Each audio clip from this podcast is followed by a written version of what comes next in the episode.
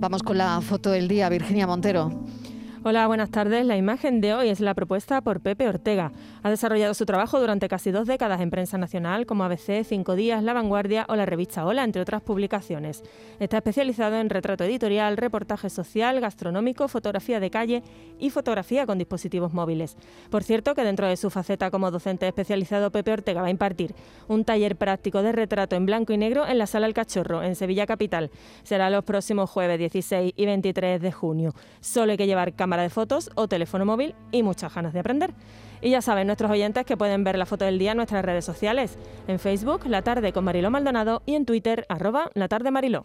Hola, soy Pepe Ortega y os voy a decir cuál es la foto del día para mí hoy.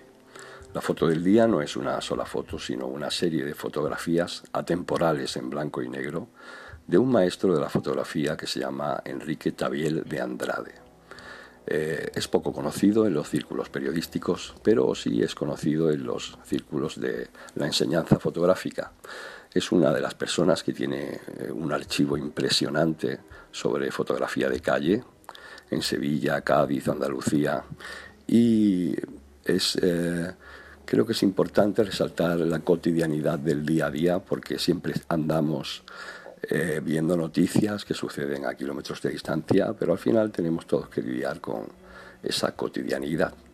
Así que me ha parecido importante pues resaltarla, ¿no? Ese día a día que retrata como nadie Enrique Tabiel de Andrade. Un saludo a todos y hasta la próxima. Fotoperiodistas que buscan la imagen del día.